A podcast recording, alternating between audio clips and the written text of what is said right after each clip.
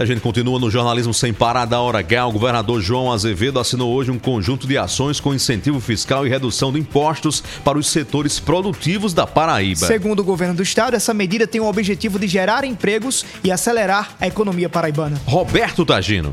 Boletim da redação.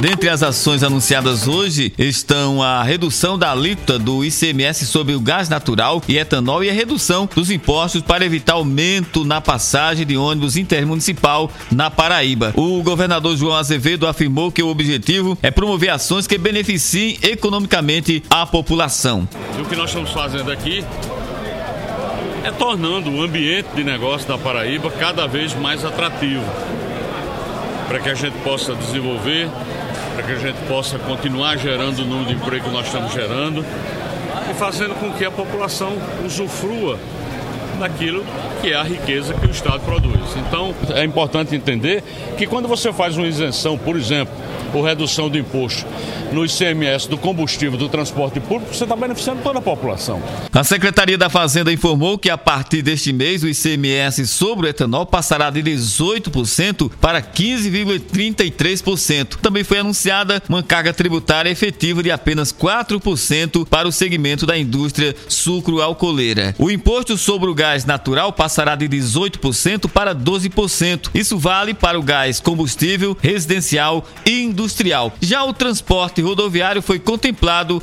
com a prorrogação de desconto de 100% no ICMS incidente no transporte de passageiros intermunicipal e interestadual, além do subsídio de 50% nos valores das passagens que utilizam o sistema metropolitano de integração de passageiros. Roberto Tagino na hora H, o dia todo em uma hora.